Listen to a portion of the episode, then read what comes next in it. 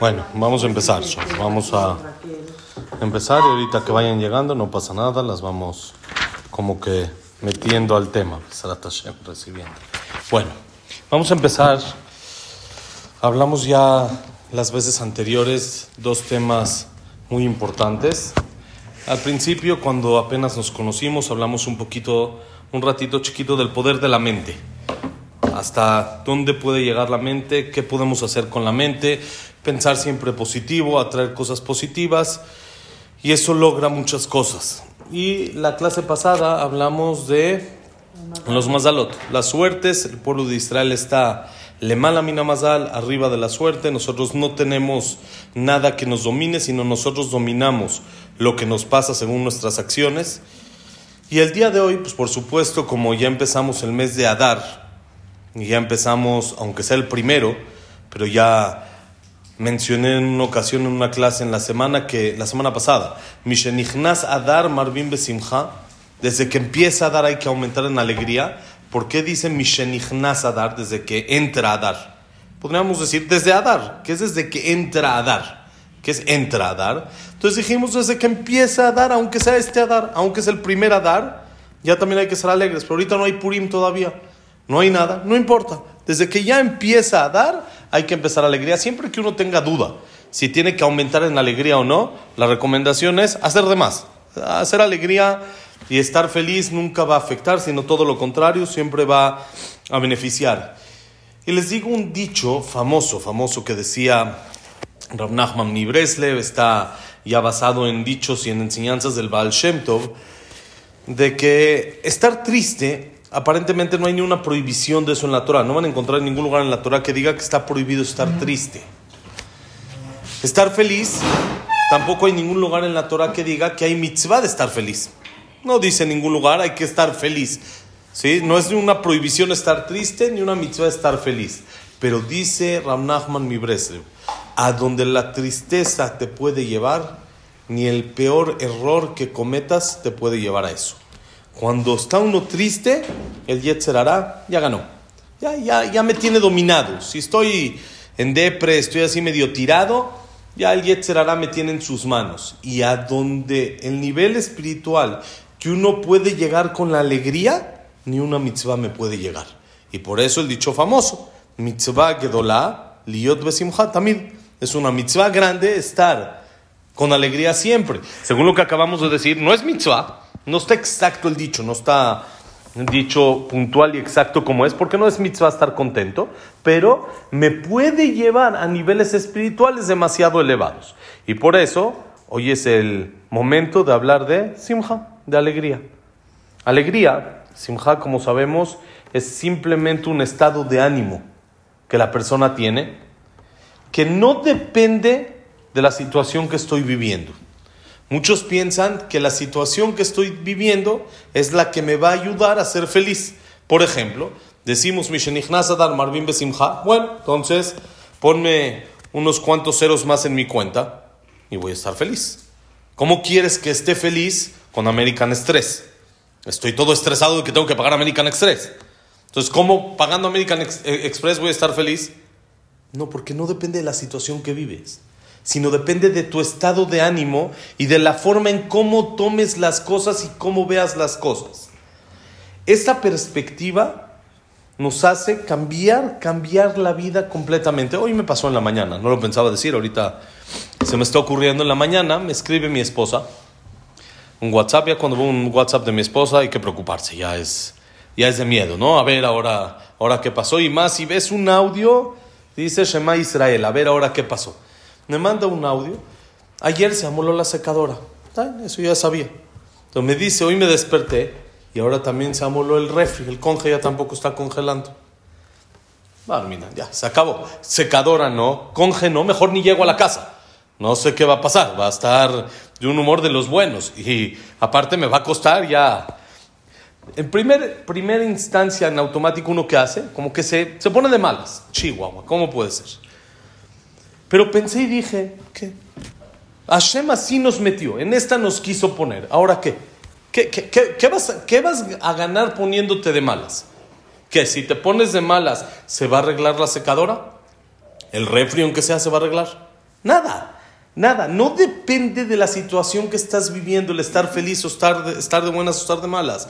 Vive feliz y aprende a agradecer por lo que tienes, a valorar lo que tienes. Y hoy vamos a hablar principalmente de ese tema. Miren qué interesante, ahorita en la Perashá de la semana, la Torah habla en Perashat Terumá de todas las cosas que se construyeron para el Mishkan. El Mizbeach, la Menorá, el Ejemapanim, los Kerubim, todo, todo lo que se hizo. Hay un objeto que falta, que no está escrito. Está escrito hasta Perashat Kitizá. Kitizá es la Perashá que leemos, ahí donde está lo de los Shekalim, y que leemos ya la tendríamos que leer si no fuera este año bisiesto, ya lo hubiéramos leído la de los Shekalim, pero ahorita por ser bisiesto todavía falta, pero ahí en esa perashá hay un utensilio que aparentemente está fuera del lugar, no tiene nada que ver, lo tendría que haber traído en esta semana, que es el quillor. ¿Qué era el quillor? El quillor era como una especie de tina cerrada completamente, con llaves de la cual los koanim se lavaban las manos y los pies para poder entrar al Betamigdash. Para poder entrar al Betamikdash uno tiene que enjuagarse las manos y los pies por la kedusha del lugar. Entonces los Koanim así hacían, se lavaban las manos y los pies del quillor. Otra cosa especial que tenía el quillor es que de ahí se agarraba agua para borrar la perashá de Sotá. ¿Saben lo que es, es la perashá de Sotá? Una mujer que su esposo le dijo, no te encierres con tal hombre, y se encerró con ese hombre. Entonces tenemos sospecha de ella si se comportó como debe de ser o no se comportó como debe de ser. Para quitar esa sospecha, ¿qué se hace? Escribimos toda la perashá que está escrito en la Torah de, eso, agarramos agua, lo ponemos en un vaso, ponemos el pergamino con la escritura que tiene el nombre de Dios, lo, lo ponemos en el vaso y le pedimos a la mujer que se tome ese vaso de agua. Y si es de que no se equivocó, no hizo nada, le llegaban puras verajot, sino Barmina lo contrario. ¿De dónde se agarraba el agua para esto? Del quillor, también del quillor. ¿De qué estaba hecho el quillor? ¿Cuál era el material del quillor?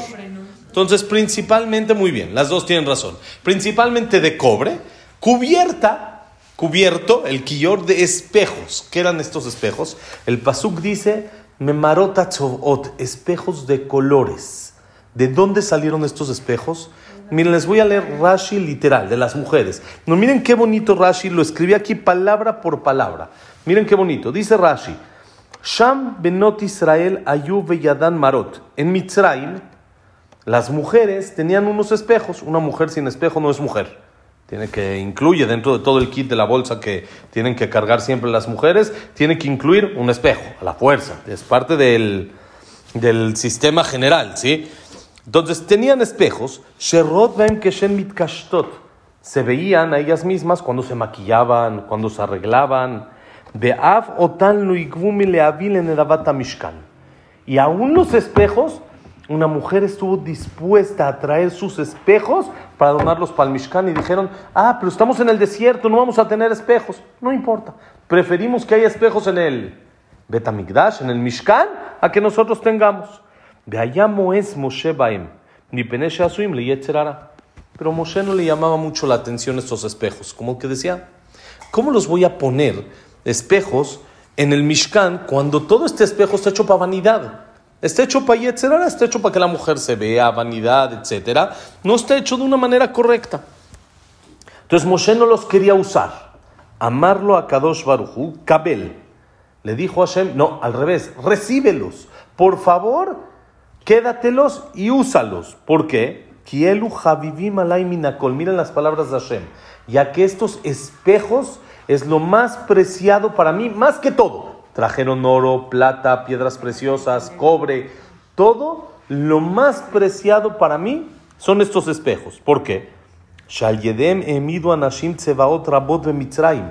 Por medio de estos espejos, el pueblo de Israel tuvo mucha descendencia. ¿Por qué?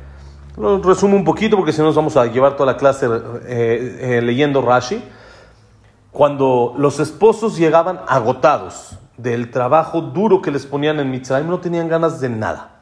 Tenían ganas simplemente de dormir. Ya, déjenme en paz, necesito descansar, es todo.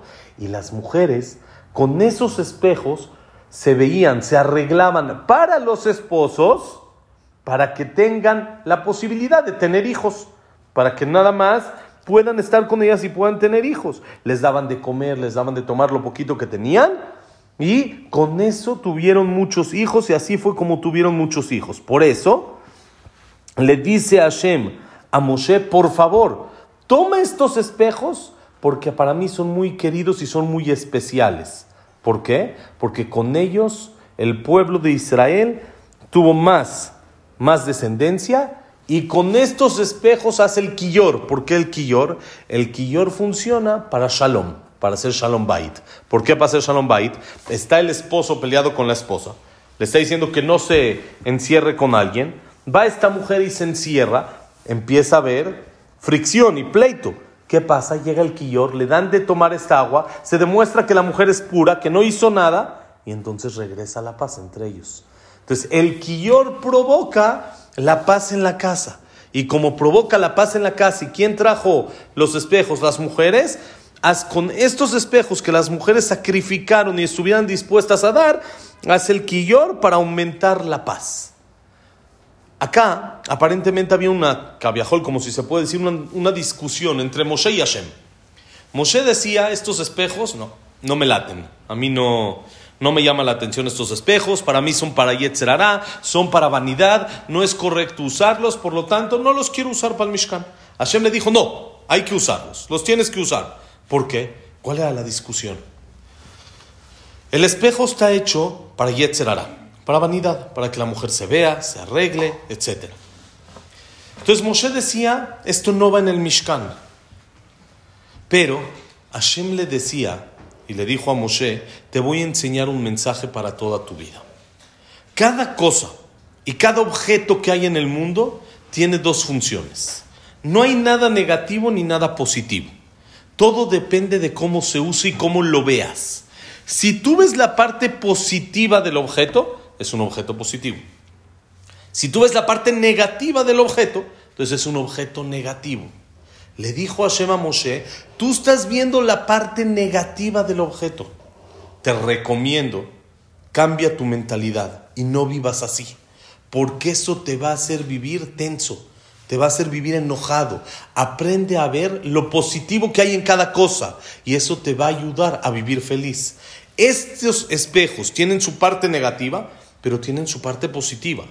Ve para qué las mujeres lo usaron. Ve cómo las mujeres lo usaron de una forma positiva. Y si lo usaron de una forma positiva, úsalos tú también para el Mishkan. Es lo correcto. No hay ningún problema que los uses para el Mishkan. Sabemos la, la famosa frase que la persona tiende mucho a ver el medio vaso vacío en vez del medio vaso lleno. Ese era el tema entre Hashem y Moshe. Moshe vio lo vacío que había en el espejo. Moshe vio lo que faltaba, la carencia del espejo, de lo que carecía el espejo, lo malo que es, de lo que no sirve. Hashem le dijo, no, no, no, empieza a ver el vaso lleno, no veas el vaso vacío. La semana pasada escuché una frase muy bonita. También el medio vaso vacío está lleno, está lleno de aire. Depende de cómo lo veas. Todo está lleno y todo es bueno en la vida, nada más depende de tu perspectiva, de cómo lo veas, de qué tanto lo ves las cosas para bien o qué tanto lo ves para mal. Si tú ves las cosas para bien, salen cosas buenas, ves las cosas para mal, es algo malo. Y esa es la base de la alegría. ¿Quién es la persona más inteligente? La palabra inteligente, el inteligente en hebreo, ¿cómo se dice? Ajajam el inteligente. Se escribe Hei, Haf, Het, Mem. Hei, Arroe, Het, Hatzi, Haf, Kos, Mem, Male. ¿Quién es el inteligente en la vida? ¿Quién va a disfrutar en la vida? Me parece que lo escuché esto de Jajamanillar. El que ve siempre el medio vaso lleno, no el medio vaso vacío. ¿Y eso qué provoca? Que haya shalom. Eso provoca que yo tengo, llego a la casa y veo un, asunto que no me gusta. Entonces, ¿qué, ¿qué es lo que voy a hacer? Reclamar de eso que no me gusta. A mi hijo, a mi esposa, a quien sea, le voy a reclamar de que eso no está bien. Ahora, pero dentro de eso que vi hay otras 10 cosas que están bien. Estás viendo medio vaso vacío en vez de ver medio vaso lleno. Cuando aprendas a ver todo lo bien que hizo y hay un detalle chiquito que todos nos equivocamos y a todos nos falla, entonces puedo vivir feliz porque estoy viendo todo lo bueno y lo vacío no le presto atención. A lo que está, lo que me falta, eso no me llama, no me llena. Y entonces, ¿qué si me llena? Lo que está lleno. Entonces, ¿cómo voy a vivir? Feliz. La base de la alegría y la receta para la alegría es ver el vaso lleno. Cuando yo veo el vaso lleno, se vive mucho más bonito, se vive mucho más sencillo y se vive feliz completamente. Dejemos de ver las cosas con aire. Vamos a ver lo que sí tenemos. Y vamos a ampliar todavía un poquito más. Vamos a explicar. Hace varios años escuché la continuación de lo que les quiero platicar de un jajam en Share Shalom no recuerdo su nombre, una vez estaba dando yo unas clases ahí en las noches y vino un jajam a dar una clase, no recuerdo ni quién era, dio una clase y habló muy bonito. No sé cómo se llamaba, pero me gustaría decirles el nombre de quien lo dijo, pero no lo sé. Pero les digo que lo escuché de él y dijo, vamos a pasear por el Tanaj y vamos a ver en todos lados este secreto de la diferencia que hay entre ver el medio vaso vacío o el medio vaso lleno. Vamos a ver parte por parte, vamos a ir uno por uno, que la persona que ve el medio vaso lleno tiene éxito. El que ve medio vaso vacío no tiene éxito. Y él primero lo ejemplificó así. Él dijo, había una persona que se mató durante toda su vida trabajando. Trabajó, trabajó, trabajó, trabajó, logró conseguir en su cuenta, tiene un millón de dólares en su cuenta. Después de muchos, muchos años trabajando, un millón de dólares. Un día guardaba su chequera en su saco, sacó un cheque, iba a hacer un cheque, lo firmó, llegó el viento y se lo llevó. Y se le perdió un cheque en blanco. ¿Qué pasó con este señor? Se volvió loco. Puede perder en un segundo toda su fortuna de años trabajando. Todo el tiempo trabajando. Se apresura lo antes posible de ir al banco. Llega al banco, revisa su cuenta y ¿cuánto hay? Medio millón de dólares. ¿Qué quiere decir? Que se cobró el cheque por cuánto? Medio millón de dólares. Acaba de perder la mitad de su trabajo de su vida, medio millón de dólares. Esta persona empieza a bailar, empieza a cantar, empieza a abrazar al gerente del banco y le dice, Señor, ¿qué le pasó? ¿Que se volvió loco? ¿Qué, pasó? Acaba de perder usted medio millón de dólares. Se acabó de ganar medio millón de dólares. Yo podía con ese cheque en blanco perder todo el millón. ¿Y qué acabo de hacer? Me di cuenta que gané medio millón de dólares porque mi pensamiento era que ya perdí todo. Yo la lógica me iba a decir que una persona va a revisar y voy a tener cero. En la cuenta va a haber ceros porque va a poner un millón de dólares. Ahorita que veo que puso medio millón de dólares, estoy feliz. Eso es ver medio vaso lleno. Y así, si pasamos por todo el Tanaj, miren qué interesante. En los nombres de los Shevatim de las tribus, cada uno tiene un motivo por el cual se le puso ese nombre. Por ejemplo, Shimon. ¿Por qué Shimon se llamó Shimon? Dice el Pasuk que Lea dijo, Shama Hashem kisenua anoji. Escuchó a Hashem que soy odiada y por eso le llamó Shimon Shama Hashem senua. Escuchó a Hashem que soy odiada, se llamó Shimon. Dice el Midrash, miren qué increíble. De Shimon no hay profetas de Shimón no hay jueces, no hay personajes importantes en el Tanaj. Así es el Midrash. Dijo este jajam, ¿por qué? Porque Shimón nació de medio vaso vacío. Acabas de tener un hijo. Tienes esposo. Ya es tu segundo hijo. Tu hermana Rachel no tiene hijos. Sí, tal vez eres la segunda. Tal vez no eres la más querida dentro de, de la vida de Jacob. No eres el máximo. Pero Tienes un hijo, acabas de tener un hijo. Disfruta lo que tienes. ¿Qué hizo Lea? Si somos quien para hablar de ella, Hasbe Shalom es nada más para que entendamos el mensaje, ¿sí? No entendemos ni quién era Lea. Vio el medio vaso vacío, vio lo que no tiene, vio que es odiada por Jacob, que es la segunda. De Shimón no sale nada.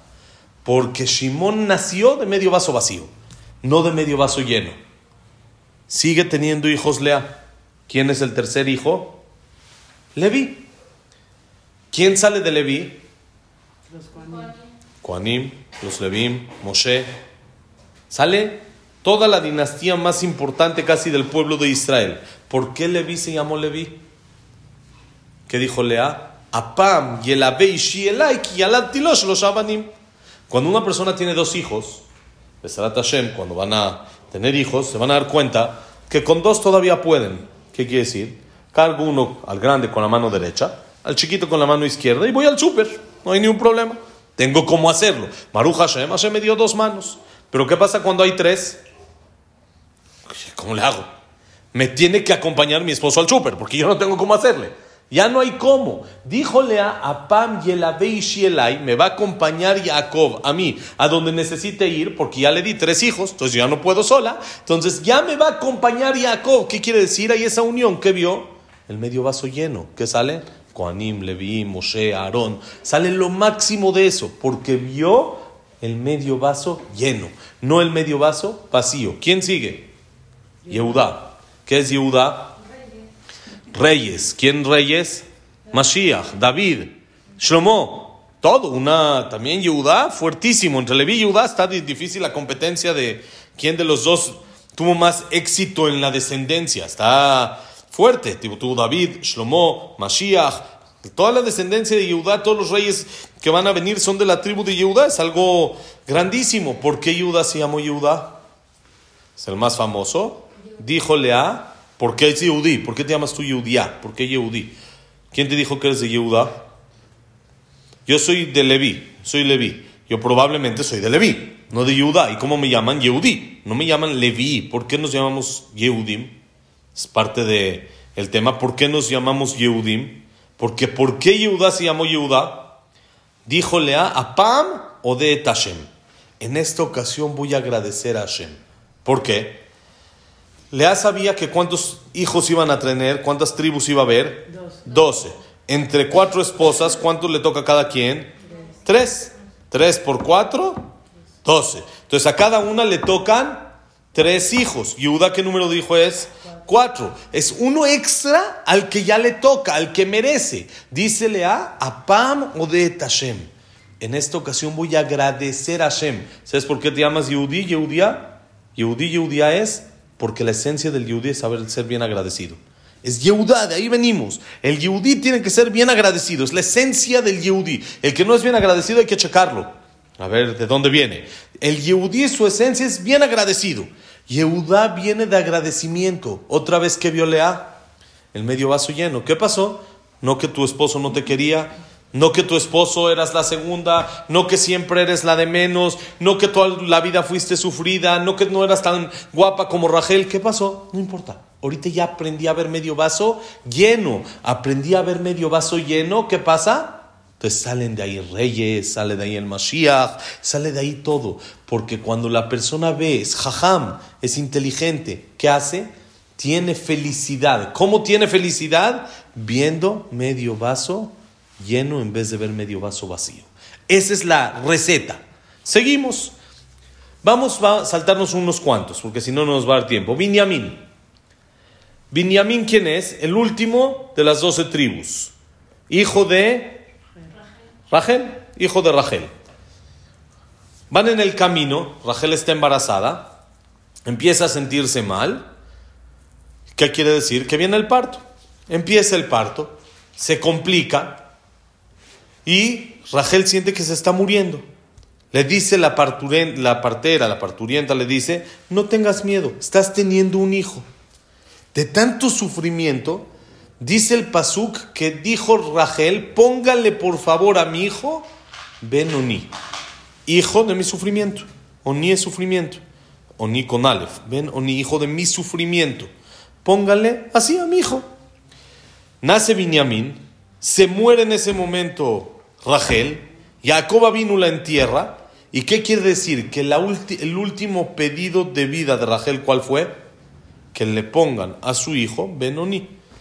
Jacob le hace Brit Milá a Binyamin a los ocho días. ¿Y cómo le pone? Binyamin. ¿Qué pasó con lo que dijo, con lo que dijo Rachel? Con lo que dijo Rachel. Nosotros sabemos que a Filu le Abdil entre los Goim, aún entre los Goim, aún dentro de los Goim, es importante la última petición. Lo último que una persona pide es importante, es algo que, que él quiere, que es algo que lo van a recordar siempre por eso. Le abrí los Goim última petición antes de que los cuelguen en la horca o que les prendan la silla eléctrica en Estados Unidos, que piden un plato de chilaquiles. Ese es su último pedido. nosotros no es así, nosotros tenemos pedidos con más contenido. Rachel pidió que le pongan hijo de su sufrimiento. Viene Jacob y que dice, Binyamin, ¿qué es Binyamin? Bin Yamin, hijo de mi diestra, que es fuerza. La derecha es fuerza. Que pidió que le pongan lo contrario que lo que dijo Rachel. ¿Cómo puede ser? Jacob vino dijo, no puedo empezar la vida de Binyamin con medio vaso vacío. No hay manera, pero es la última petición de Rachel. Esto no se puede cumplir, ¿qué hacemos? Eso no podemos cumplirlo. ¿Qué hizo Jacob? Al revés. Le dijo, este es hijo de mi derecha, es el que me va a dar fuerza del fallecimiento de Rachel. ¿Qué vio? El medio vaso lleno. Se murió su esposa. Se quedó sin su amada esposa, la preferida, la consentida, la especial. Jacob vino dice, este niño es el que me va a traer la fuerza. Voy a ver el medio vaso lleno en vez de medio vaso vacío. Y así es como puede pasar el sufrimiento de la muerte de Rachel. Por eso le cambia el nombre, aún en contra del deseo de quién? De su esposa Rachel. Más ejemplos, vamos a seguir. Después de eso, Yosef. Yosef tiene dos hijos. ¿Cómo se llamaban? Efraim y Menashe. ¿Quién era el grande? Menashe. ¿Quién era el chico? Efraim. ¿Por qué le puso Menashe a Menashe? Kinashani Elohim et kol Nashani me hizo olvidar a Hashem la casa de mi padre. Quiere decir, ya como que ya me abandonó, me mandó ahí a Mitzrayim, me hizo que me olvide, como que ya no me dio esperanza de regresar a ver a Jacob. Efraín, ¿por qué le puso así?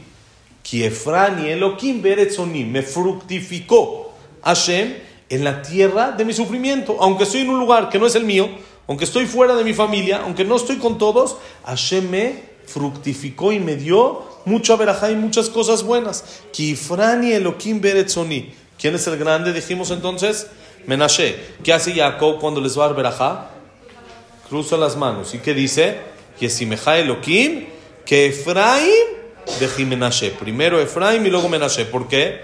Efraim es consecuencia de medio vaso lleno, Menashe es consecuencia de medio vaso vacío. No puedo adelantar lo vacío a lo lleno. Y por eso tiene que voltear todo. Y si ustedes se dan cuenta, ¿de, dónde, de quién viene de Efraín? Joshua Binun, el que siguió metiendo al pueblo de Israel, Eretz Israel.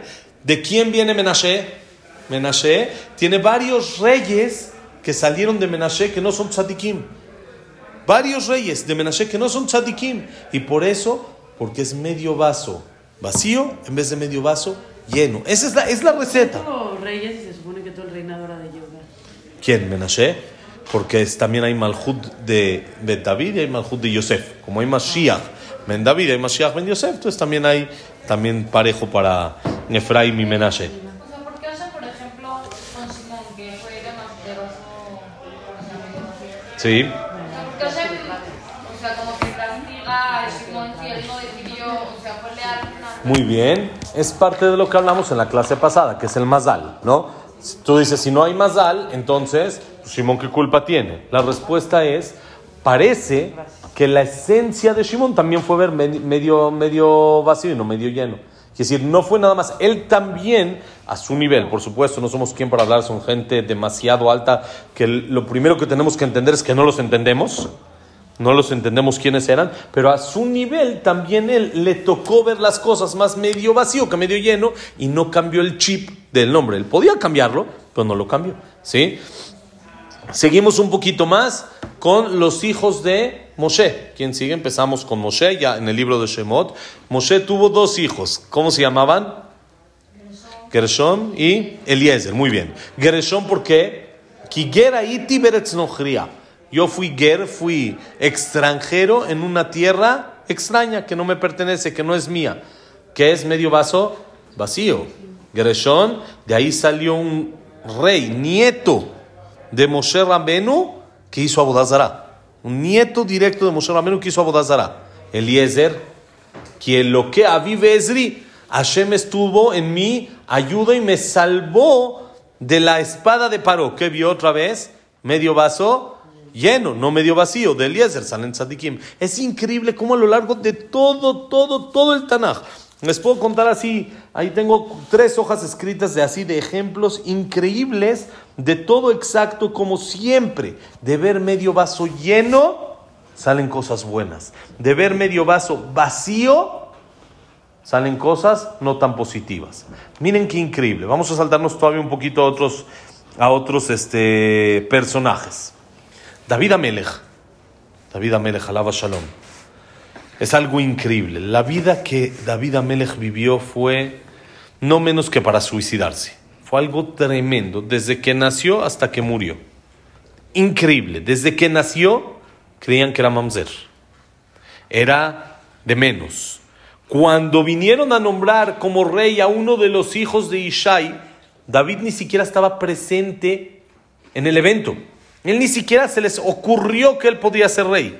Era el chiquito, lo mandaron ahí a pastar al ganado, ni siquiera estaba. Fue toda la vida despreciado y él fue el rey. Y él fue el más grande. Pero miren cómo desde chiquito creían que era mamzer. Después Shaul lo persiguió. Shaul lo estuvo, persigue, persigue, persigue, persigue todo el tiempo, lo quería matar, no sabía cómo escaparse, una vida tremenda. Ya se hizo rey, ya se murió Shaul, ya descansó, se hizo rey, empieza una vida tranquila, empieza a tener hijos, ¿y qué pasa? Su hijo lo quiere matar ahora, Absalom, su hijo lo quiere matar. Su otro hijo, varios hijos se le murieron, otro hijo también abusa de su hija, de Tamar, viola a su hija Tamar, Adonía. Fue una vida tremenda. ¿Y qué hizo David Amelech? Teilim. ¿Qué es Teilim? Alabanzas, cánticos a Hashem. ¿Cuál es el título de David Amelech? David Amelech, luego ¿qué sigue? ¿Qué le ponemos ahí en la hojita? Si va a venir David Amelech a darnos una conferencia, ¿qué ponemos? David Amelech, abajo, Neim Zemirot Israel.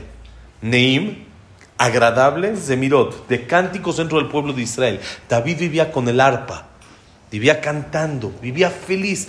¿Cómo una persona que vivió todo eso puede vivir feliz? No, tiene lógica, no tiene sentido, es imposible.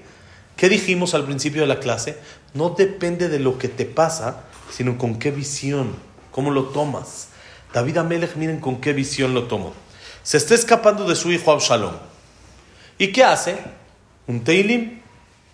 Escribe un Teilim, uno de los capítulos de Teilim, el capítulo 3, cuando se está escapando de Absalom. Mujeres deben de saber bien el Teilim.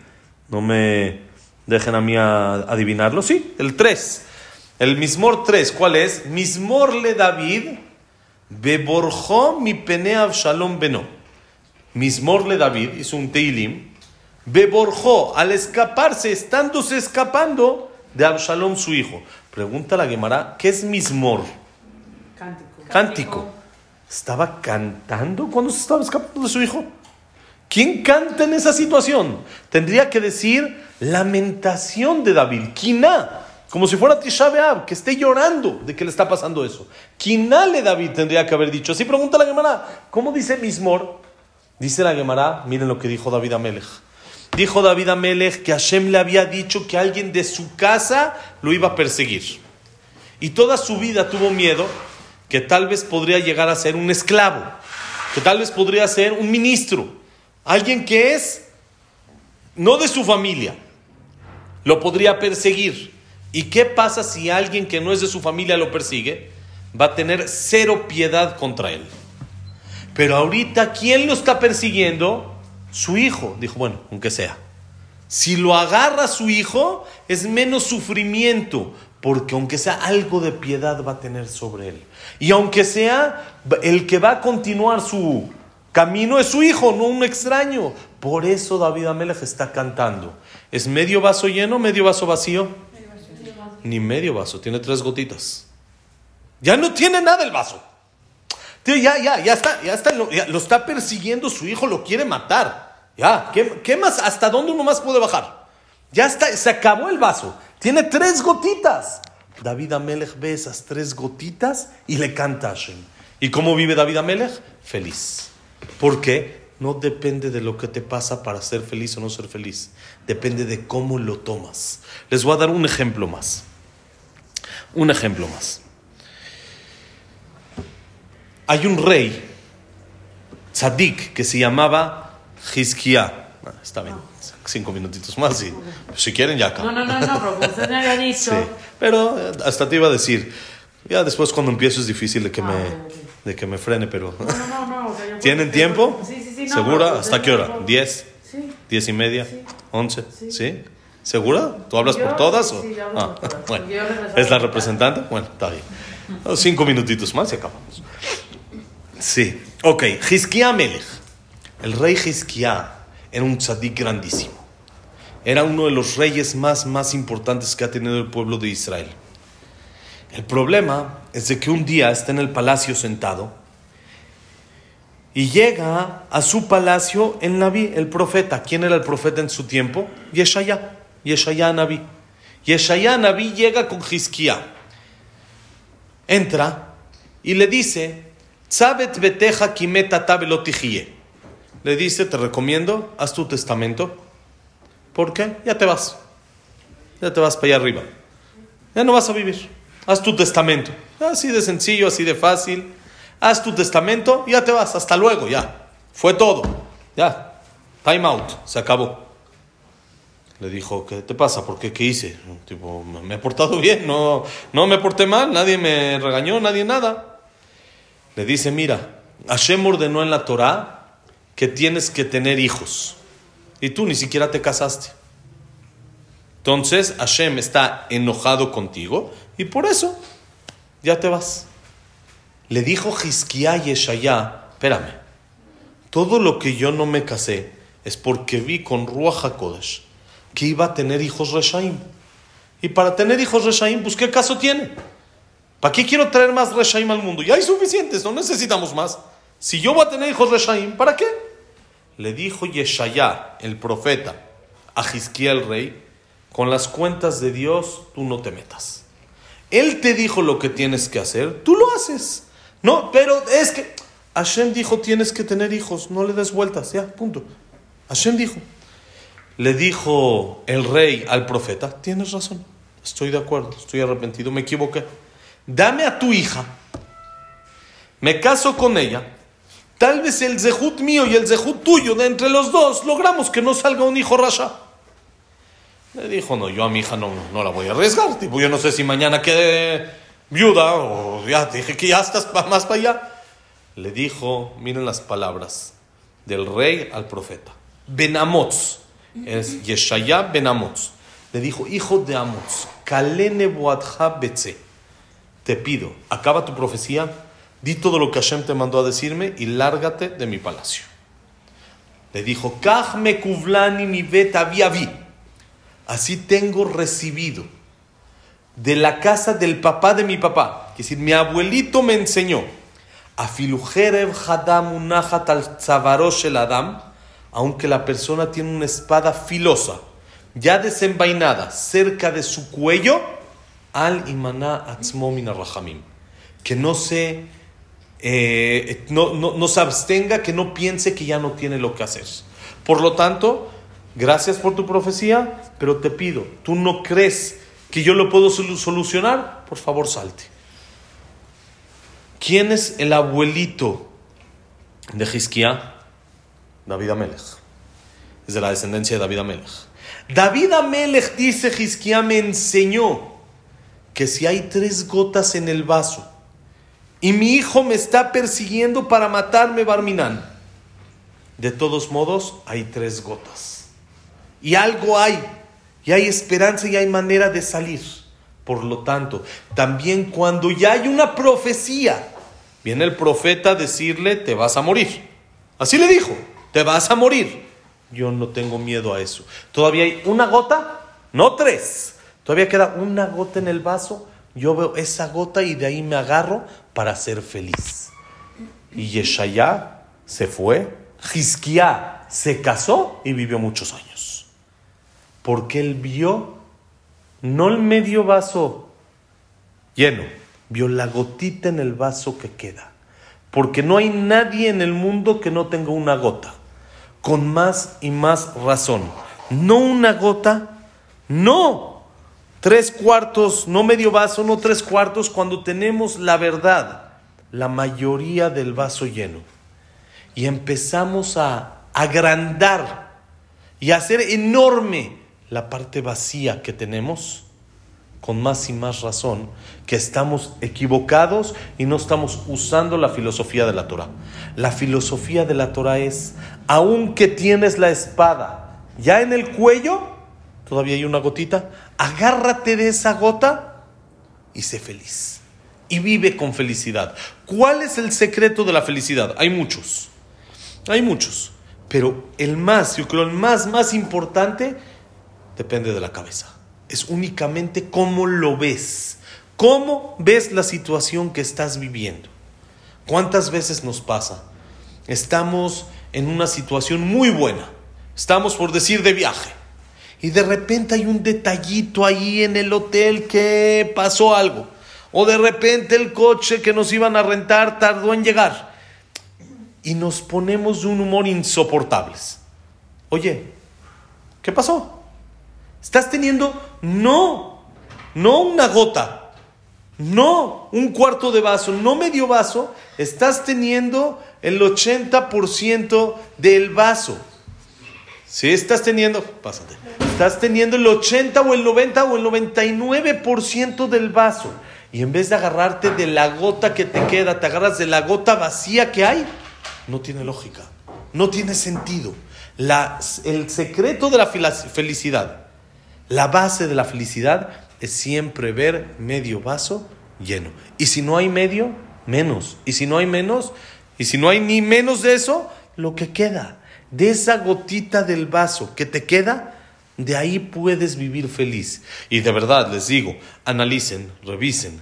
Hace, creo, no sé, dos años, algo así, la primera vez que vine, hablamos de el agradecimiento, de darse cuenta cuánto tenemos ¿Cuánto tienes? ¿Qué estás enojándote por eso que te falta? En el ejemplo que les dije, ¿qué me... No era, pero también ah. la repetimos en alguna ocasión, como que me dijiste, ya la puedo repetir. Aunque normalmente también se pueden repetir porque normalmente la gente no se acuerda. Pero ya me ha pasado que una persona me dijo una vez, esta clase ya la diste. Dije, normalmente la gente no se acuerda, le digo. Qué bueno que tú te acuerdas y quiere decir que te vale la pena el repaso. Entonces, tienes ¿Cuántas cosas por agradecer? Y hay un millón de cosas y de repente ves algo chiquito que tienes un problema. Algo chiquito que tienes un problema y lo haces enorme. Lo dejas crecer, crecer, crecer. ¿Cómo quieres ser feliz así? Si con cualquier detalle en el ejemplo que les dije que me pasó en la mañana, no sirve la secadora y no sirve el refri, está bien, pero sirve el microondas. El horno sirve, hay gas, hay luz, agua hay poquita, pero hay. Hay agua también, ¿sí? Hay agua, hay teléfono, hay, uno tiene, hay hijos, Baruch Hashem, hay esposa, hay comida. ¿Qué, qué falta? Se descompuso la secadora, ¿está bien? ¿Qué, qué pasó? ¿Por eso me voy a poner de malas? ¿Cuánto nos falta ver lo positivo para poder ser felices? Queremos agarrar el mes de Adar y Mishenichnas Adar, Marbim Besimcha, empezar con alegría el secreto es simplemente cambiar el chip. Es simplemente cambiar el chip. El mes de Adar no nos va a dar como consecuencia en automático que, que nuestros problemas se solucionen. No, no, es así. Es una realidad. El mes de Adar solamente nos dicen, cambia el chip. Ve lo diferente. Empieza a ver todo lo que tienes. Empieza a ver el mundo medio lleno y no medio vacío. Y también, como dijimos al principio, lo medio vacío está medio lleno, está medio lleno de aire, pero está medio lleno. Entonces no te quejes de eso, sino al revés, ve todo lo que tienes y ve cuántos personajes en el Tanaj, cuánto hay en el Tanaj de que todo, todo, todo, todo, todo, si sale medio lleno, sale positivo, medio vacío, sale negativo. Por eso, acabo con esto, con lo que dijimos al principio, el quillor ¿De dónde se toma el agua para la mujer sotá? Del quillor. Se agarra agua del quillor, se echa en el recipiente con la perashá, se borra la perashá y Hashem dice, borra mi nombre. ¿Para qué? Para que haya shalom. ¿Cómo va a haber shalom? Si empiezo a ver las cosas positivas en vez de las cosas negativas, si empiezo a ver medio lleno en vez de medio vacío, sí, sí, todos nos equivocamos. Y sí, en el tema de, la, de casarse es un, es un tema. ¿sí? No, no siempre pensamos igual el hombre y la mujer. El tema de las amistades es un tema. Hay veces me hizo algo. El tema de la- los familiares también es un asunto. Hay veces este familiar no me, no me hizo lo que yo esperaba que me haga o me hizo algo que no esperaba que me haga. Pero cuando nos hacen eso nos olvidamos de todo lo positivo que sí nos han hecho. Y entonces es cuando no hay shalom. Y es cuando puede llegar a explotar una relación. Es cuando puede llegar a romperse por completo una relación. Cuando te enfatizas en el detalle chiquito que te hizo. Pero ¿cuántas cosas buenas te ha hecho? ¿Cuánto ha visto por ti? ¿Cuánto ha hecho tu esposa por ti? ¿Cuánto han hecho tus hijos por ti? ¿Cuánto ha hecho tu familiar por ti? ¿Cuánto ha hecho tu amigo por ti? Sí, tal vez se equivocó, que también es discutible si se equivocó o no, pero vamos a decir que se, equivocó. Y todo lo que se hizo empieza a ver medio lleno. Y entonces acuérdate de los espejos con los cuales hizo el Quillor, que son, aparentemente Moshe dijo para el Yetzer Hará. Las mujeres lo usan para vanidad, para Yetzer Hará. Le dijo a Hashem, no, esto es lo que más yo quiero. Empieza a ver las cosas positivas y eso te va a provocar shalom. Y cuando hay shalom, hay simja. Cuando hay simja, hay shalom. Es automático. Las dos cosas. Cuando uno está contento, es raro que lo veas peleando. Normalmente alguien pelea cuando está triste, cuando uno tiene un, eh, un, eh, estado de ánimo correcto. Pero si la persona tiene ese estado de ánimo correcto, entonces normalmente lo que pasa es todo lo contrario. ¿Qué hace? Que esté contento, que esté feliz y que haya shalom. Por eso el Quillor se hizo para que haya shalom, porque nos hace ver siempre el medio vaso lleno. Acuérdense lo que dijo el rey Hizkiah. Afilu Jerev Hadá, Munajat al el Adam. Aunque tengas ya la espada en el cuello, ya está lista. Tranquilo, todavía hay unas gotitas en el vaso y hay cómo salvar. Siempre ve las cosas positivas y eso te va a provocar alegría. Alegría te va a provocar shalom, shalom va a provocar alegría. Y por eso, Mishenichnas Adán Marvim Besimcha, ¿qué hacemos? ¿Qué quieren que hagamos? ¿Tomar todos los días alcohol? Un día las mujeres no aguantan Purim. Se están volviendo locas de que todos los esposos están borrachos. ¿Quieren que un mes estemos borrachos? No funciona así, no va a haber shalom. Al revés, ahí se va a romper el shalom. Y si es este, este año que son dos Adar, entonces dos meses borrachos, no. ¿Qué hay que hacer? Empezar a exponenciar, a hacer grandes los, los puntos positivos que tenemos, que normalmente son muchos. Y con eso vamos a tener Shalom, Besarat Hashem y Dvaraj. ¿Ok? Pregunta.